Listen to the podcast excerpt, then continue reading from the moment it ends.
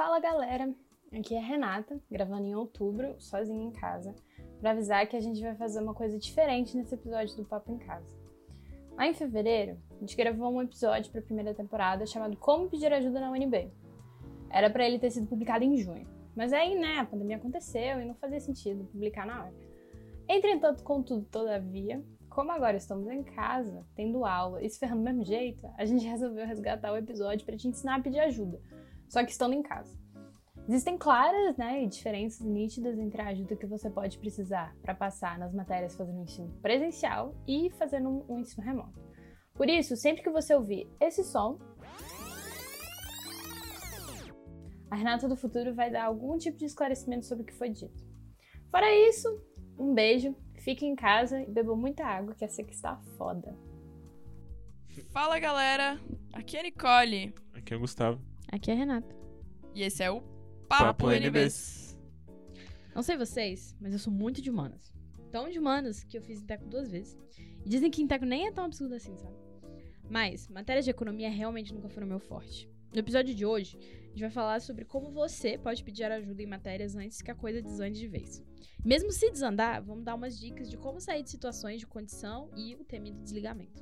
Roda a vinheta. Aí,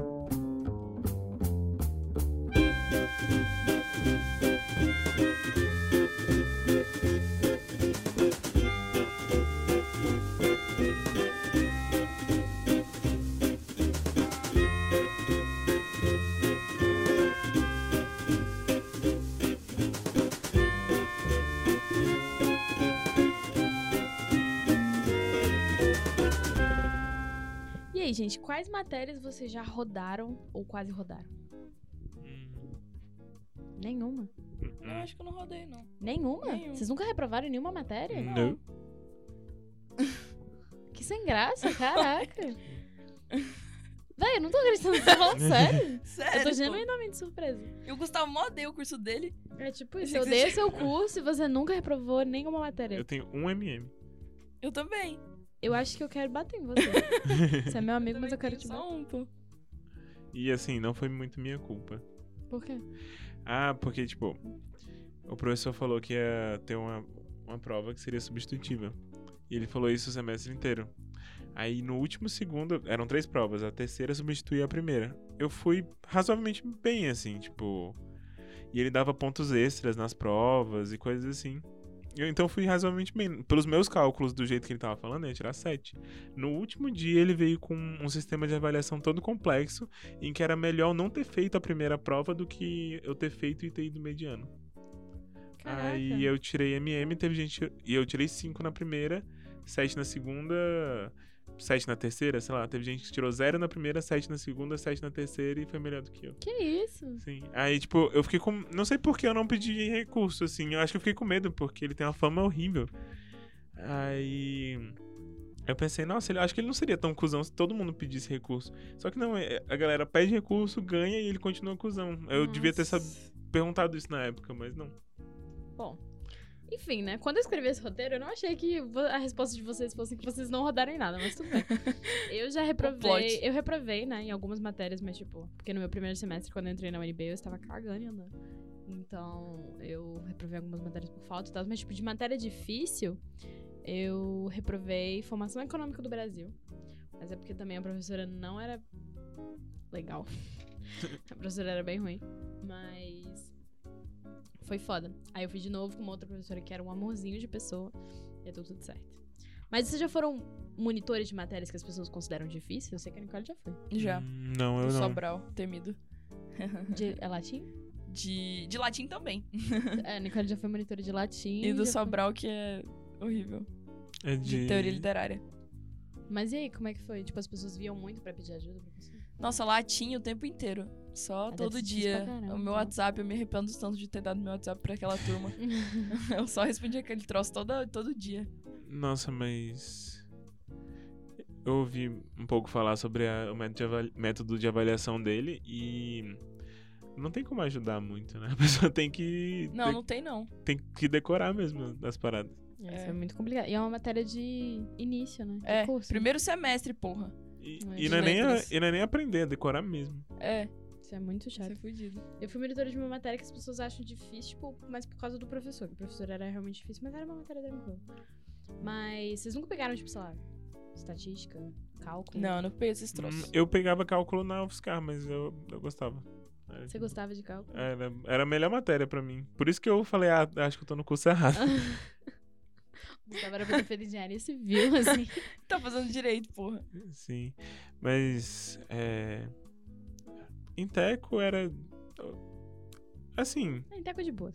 é de Não boa. é complicado. É de boa. A segunda parte é mais complicada.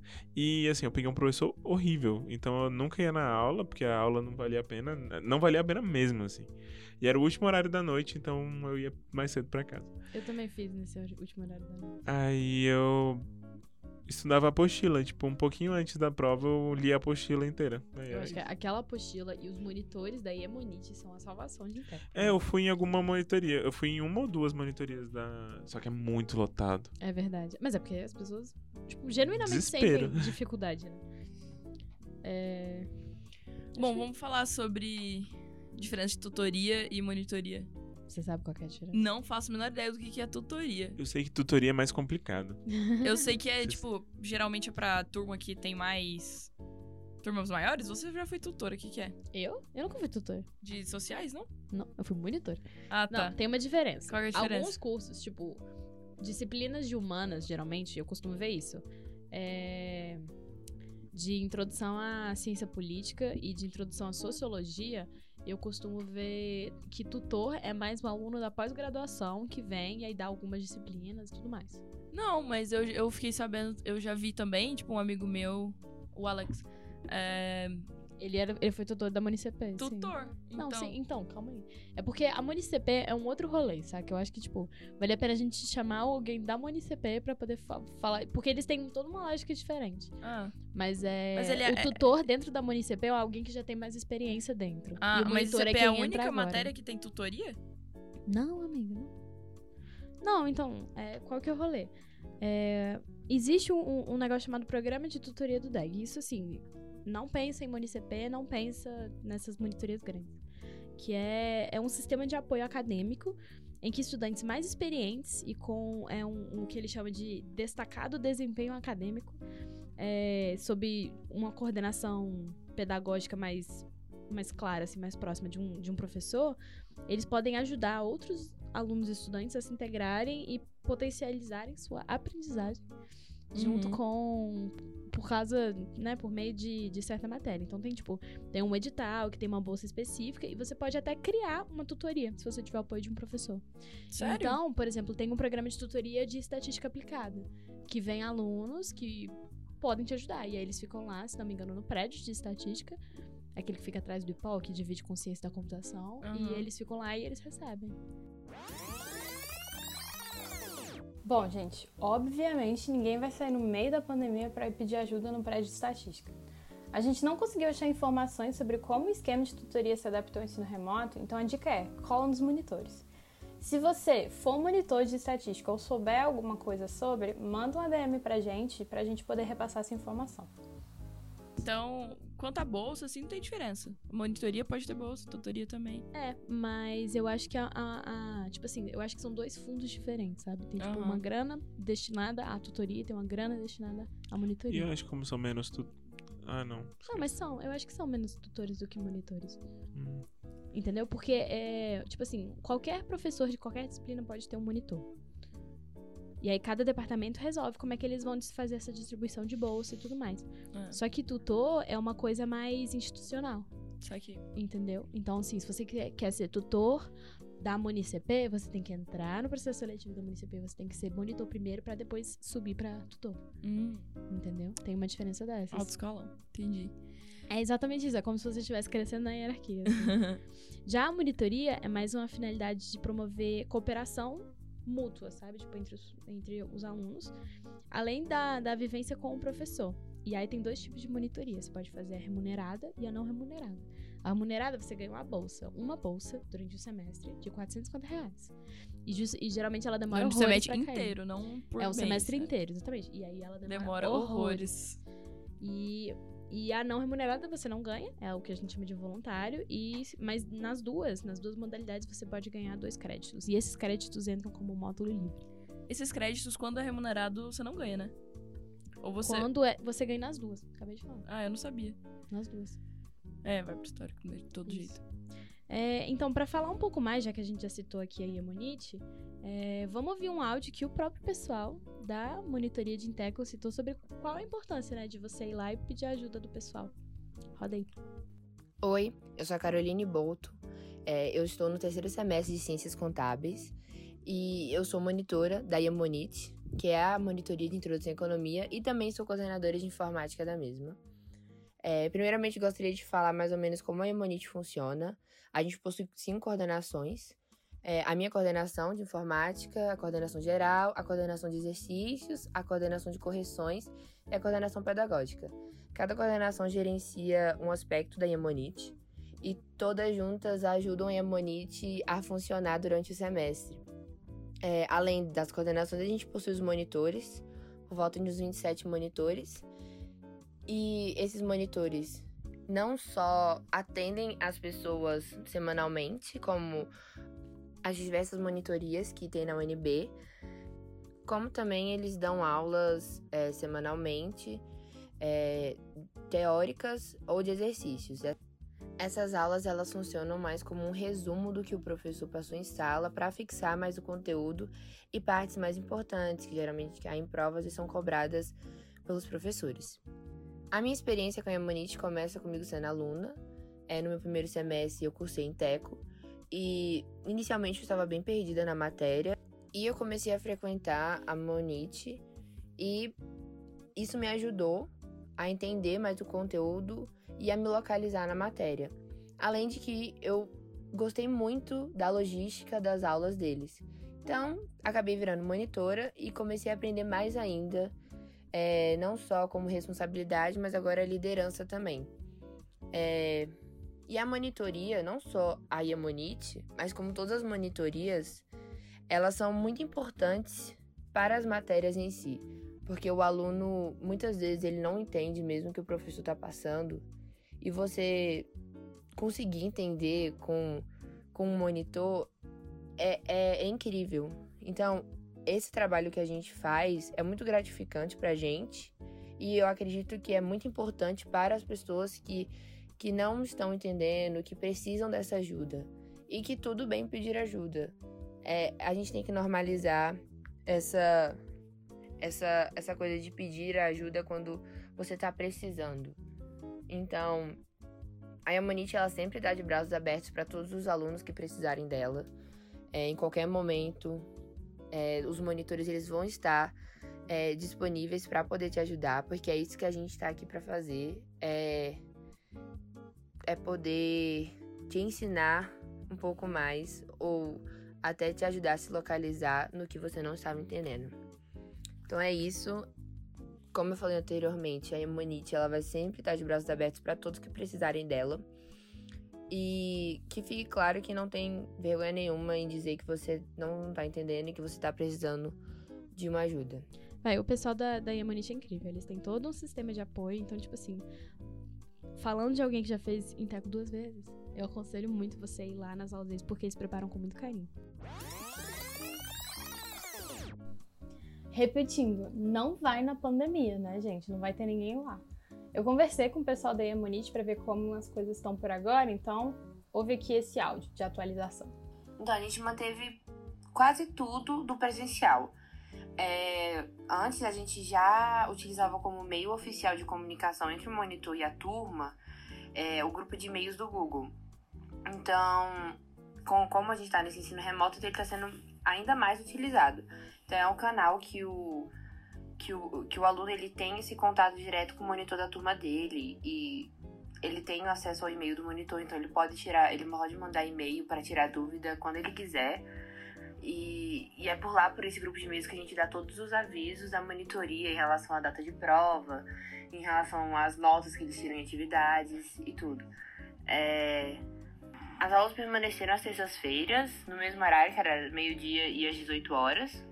Aí continua sendo, é, a gente agora continuou também com o aulão. A gente vai fazer próxima sexta é, o aulão de revisão do módulo 1, porque a prova já é agora nesse próximo sábado, então a gente sempre faz o aulão um dia antes da prova.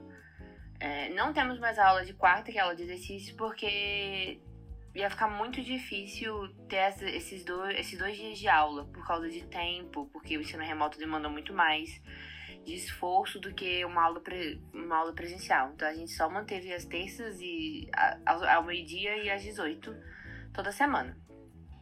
Além disso, a gente também tá no Aprender 3, a gente criou é, uma turma no Aprender 3, a turma Iemonite. É por lá também que a gente. Lá tem uns testinhos para eles poder, puderem treinar a matéria e também alguns materiais extras que a gente coloca por lá. Então, a gente também tem essa outra plataforma que é Aprender 3, que algumas vezes tem os avisos mais oficiais. É, mas os avisos mesmo são mais pelo, pelo grupo de e-mails. E as dúvidas durante a, as aulas, elas são. A gente pede para eles irem é, perguntando no chat e a gente separa, igual acontece no presencial, a gente tem o expositor e tem os, os, os monitores auxiliares. Então, nessa, nesse modo do ensino remoto, a gente também tem isso é, tem os determinados monitores auxiliares para cada dia, então eles ficam de olho no chat respondendo essas dúvidas que aparecerem. Se for uma dúvida mais extensa, aí eles pedem para entrar em contato pelo e-mail para mandar a dúvida eles poderem é, explicar melhor essa dúvida. Mas é, basicamente está sendo assim que a gente conseguiu, é, foram os meios que a gente conseguiu para manter a monitoria um pouco parecida com o que ela é no, no presencial, né? Foi, o, foi o meio que a gente achou. Assim, ainda é um pouco complicado, mas a gente tá até se dando bem. Hum, eu, te, eu conheço umas pessoas que foram monitores de Inteco também. Eles gostaram muito, tipo.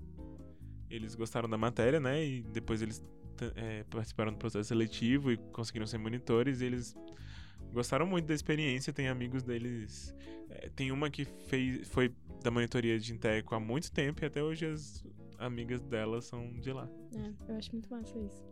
É, agora falando de matérias um pouco mais complicadas, é, a gente pediu para um monitor, uma pessoa que já foi monitor de cálculo 1 e cálculo acho que 3 também, para falar um pouco mais sobre como é a experiência de você ser, tipo, fornecer essa ajuda sendo um alguém mais, tipo, de, de uma matéria mais difícil.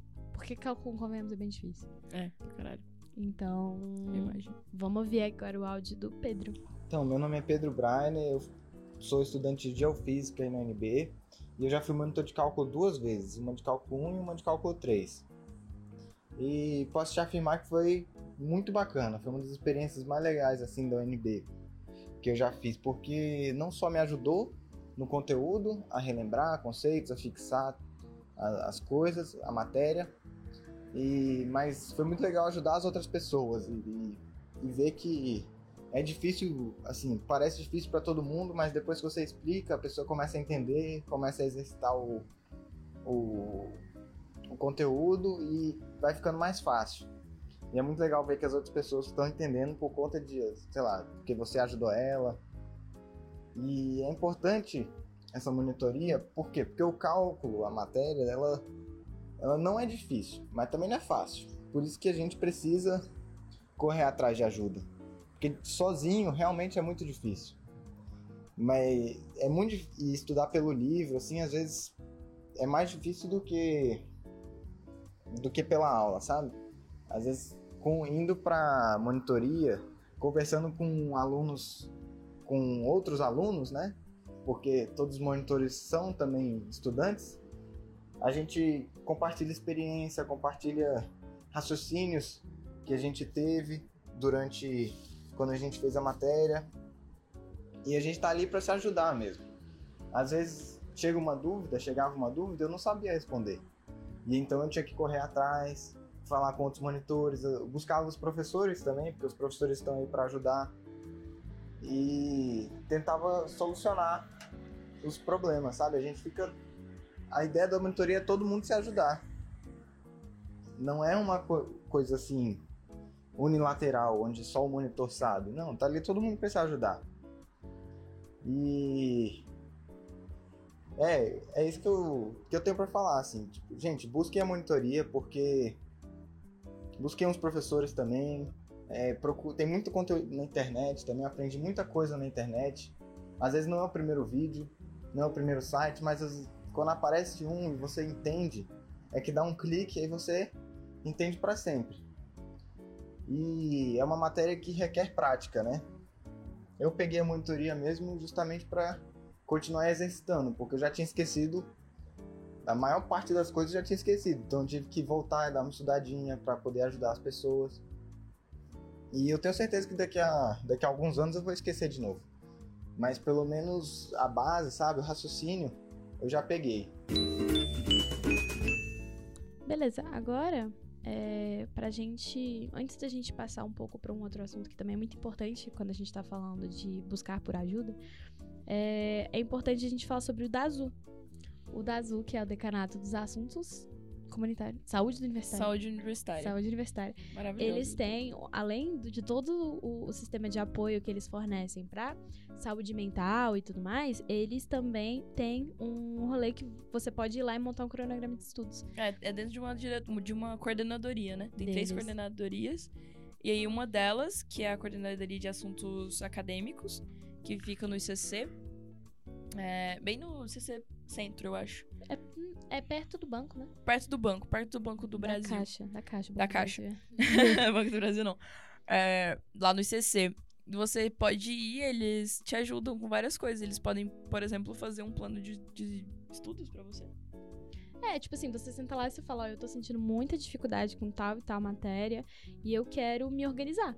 É. Então eles Às vão vezes sentar, eles têm uns papeizinhos, eles vão lá e eles te ajudam a te É, é mais acessível, por exemplo, do que falar com o seu coordenador, às vezes. É, porque eles estão lá. E muitas vezes eles têm. Não vou falar pouco trabalho, mas eles têm várias pessoas dispostas a atender. É. Então é só e ir nem lá. muita gente não sabe, né, desse Pois serviço. é. assim. E eu acho que é muito importante a gente usar esse veículo que a gente tem pra poder divulgar esse tipo de iniciativa. Sim. Onde que fica? Perto do Banco da Caixa. É. CC Sul. Tipo assim, você chega na caixa e aí você vai andando em direção ao Assuntos CC Sul. E aí você vai ver assim em cima. Vai estar escrito. Da hora. Muito massa. Apesar do semestre remoto, a DAZU ainda faz esse tipo de atividade. A Coordenação de Articulação da Comunidade Educativa está criando uma oficina de gestão de tempo e planejamento de estudos, chamada Saberes Compartilhados. Os encontros serão quinzenais e para participar é só preencher o forms que está na bio do Insta deles, o arroba coeducaunb, C-O-E-D-U-C-A-U-N-B. Segue lá para saber mais. Tá bom, então agora nesse, nessa última parte de tema, a gente vai conversar um pouco sobre a diferença entre estar de condição e estar desligado. Isso. É, a condição você tá ali perigando, né? É. Existem certas maneiras pra você estar de condição. É, a gente vai ter um áudio aqui mais pra frente pra, tipo, tratar especificamente sobre o que é a condição e como sair. Mas, basicamente, é quando você reprova uma mesma matéria duas vezes. Uhum. Ou quando você não cumpre o mínimo de créditos no período. Então, pra quem não sabe, quando você entra no Matricula Web no seu curso, tem ali é, qual é o máximo e qual é o mínimo de créditos que você deve cursar em um, em um período, que é um semestre. E aí, se você não consegue, geralmente é tipo 12 créditos. Se você fica algum semestre sem cursar, você tá de condição. E aí você vai entrar, quando você entra, faz o login no Matricula Web, vai estar escrito em vermelho assim, está de condição. Você já esteve de condição? Eu? Em condição? Não. Então como é que você Foi foi? esse meu amigo que me falou, o amigo que vai, a gente vai ouvir o áudio daqui a pouco. Aí se você reprova mais uma vez, tendo reprovado duas vezes, você é desligado, né? Isso. Ou se você não consegue cumprir. E aí, quando você tá de condição, você precisa ir lá no coordenador, montar certinho qual que vai ser a sua, sua grade e tudo mais, e você precisa cumprir e você precisa passar em tudo. Porque se você não passar, você vai ser desligado. Mas você ganha prioridade, né? Ou não? É, Quem Eu tá em que condição ganha prioridade. No... Tanto no ajuste matérias. lá pra falar com o coordenador. Primeiro é as pessoas que estão em condição e tanto no matrícula web. Ah, Isso. sim. Então, Ahn, assim, é importante dizer que, que quando você é desligado, não, não acabou. Não é o fim. Ainda eu conheço pessoas que foram desligadas e foram reintegradas. Não é? isso. Isso é verdade. Como que você faz pra ser reintegrado? integrado? Acho Tem um que você, edital é, pra isso. você abre um processo administrativo aqui. Você participa de um processo administrativo e eles reveem o seu caso. Eu acho que é, é mais difícil do que do que parece ser expulso da UNB, assim, de verdade. Eles te dão algumas chances. Aí eles te dão várias chances. É. né? Então agora a gente vai ouvir o áudio do Johan contando um pouco da história dele, quando ele ficou de condição e como que ele voltou. Oi, oi. Meu nome é Johan, eu curso Letras Português, licenciatura, e queria contar um pouquinho sobre o período que eu fiquei de condição, porque em 2017 eu não consegui conciliar estágio com outros projetos com a, a faculdade, e aí eu não consegui pegar o número de créditos que eu precisava por semestre nos dois semestres. Eu consegui, na verdade, mas eu tive que retirar algumas matérias e trancar outras, e aí no final não tinha o número de créditos suficientes, tanto no primeiro semestre de 2017 como no segundo. E aí, para quem já sabe, o sistema te coloca de condição, porque você não alcançou os créditos mínimos para você poder passar por aquele semestre. E aí era horrível porque sempre que eu abria o MW aparecia aquela mensagem enorme vermelha você está de condição, é, pegue os, todos os créditos que você precisa nesse semestre.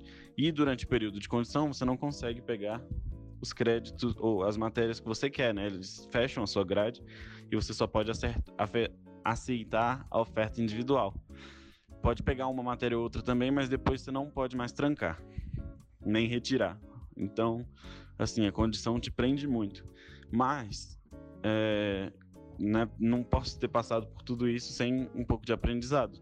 Então, depois que eu passei por 2017, em 2018 eu decidi que eu ia conseguir me organizar, abrir mão de algumas coisas para poder realmente fazer as matérias que eu precisava fazer. E aí a condição é, ela demora um ano, né, no sistema, pelo menos essa condição de não poder pegar matéria, porque existem alguns tipos de condição, alguns motivos de condição, e o meu foi esse. E aí eu decidi que eu ia só pegar as matérias que eu precisava. Não precisei sentar com o coordenador para fazer isso, mas às vezes, dependendo do tipo de condição ou de como está a sua situação, você precisa, e eu recomendo, inclusive, mas eu não precisei. E aí, no final, eu consegui, em 2018, eu passei 2018 inteiro de condição, mas é, pegando todas as matérias e fazendo tudo bonitinho, sem reprovar nada. E, e, aí eu consegui, e foi um alívio enorme quando eu entrei no Matrícula Web pela primeira vez, que ele tinha atualizado para as matérias de verão de 2019 e não apareceu aquele negócio enorme em vermelho, você está de condição. Saudades, né, meninas? Matrícula Web. É, a gente não sabe ainda como que o CIGA vai mostrar, ou se vai mostrar, mas é bom sempre ficar de olho. Aí eu fiquei muito aliviado, porque agora eu podia ter mais liberdade e eu tinha mais responsabilidade. Então eu podia fazer o que eu quisesse na grade e é, foi bem gratificante, na verdade, passar por isso. É importante falar aqui que a resolução do CEP, aquela lá que permitiu a volta das aulas online, ela mudou muito como as coisas funcionam. O primeiro que foram canceladas né, todas as situações de condição até então e não se podem começar novas condições no primeiro semestre de 2020, que é o semestre que a gente está fazendo agora. Caso você tenha ficado um pouco confuso. Ah, é, é, lembra aquele mínimo de créditos que todo aluno tem que cursar para o semestre para não ficar de condição? Isso também não tem mais. Bom, gente, é isso. Esse episódio a gente contou com vários áudios, várias participações, e é assim que eu gosto. Então, se você tiver afim de participar de algum episódio, você achar que você tem alguma história para contar, se tiver sugestão de episódios, por favor, manda pra gente. Yes. É, vem arroba, falar com a gente. Arroba NBcast. É. Isso, segue a gente lá É isso, gente. Tem várias opções aí. Você não vai ser desligado com tanta facilidade assim na UNB.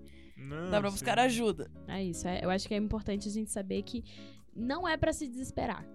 Tem como, e se você estiver enfrentando uma matéria difícil, primeiro, a minha dica é: faz ela no início do, do curso. Não deixa para fazer uma matéria muito difícil, mas que não tem, sei lá, que não vai trancar mais nada, no, no último semestre, quando você estiver fazendo TCC. Não vai dar certo. Uhum. É melhor você fazer antes. Tenta, sei lá, pegar menos matéria nesse semestre, pega S mais, tipo, duas ou mais três, só para você ficar um pouco mais tranquilo e realmente se dedicar. Porque é isso, né? Então deixa essa matéria pro extremo final, assim. Ou seja, TCC, aí faz essa Faz TCC e depois volta e faz quatro créditos. Mas é, é sempre bom ficar atento à matrícula web, porque às vezes você tá em condição e não sabe. Tipo, quando eu lembro claramente quando eu fiz a matrícula no UNB, que do meu lado, é pra falar com a SA, tinha uma menina que tinha sido desligada e ela não sabia por quê. Aí, quer dizer, Pesadelo. segundo ela, não sabia por quê, né? Aí o cara da SA falou, ué, é, tava o aviso na sua matrícula web, estava de condição, ela, mas não olhei a matrícula web. Ele, é, pois é, devido ao aluno olhar a matrícula web. É verdade, Aí- já teve do aluno olhar. Aí ele falou, você tá desligado? Aí ela chorou e tal, e é, falou que ia recorrer e provavelmente vai dar certo, assim. Quer dizer, deu certo, mas é bom você não passar por, por essa situação. Existem maneiras de você impedir chegar neste nível. então, gente, é isso. Esse foi o episódio de hoje. Tchau. Beijo, galera. Tchau. Boa sorte. Adeus. Adeus.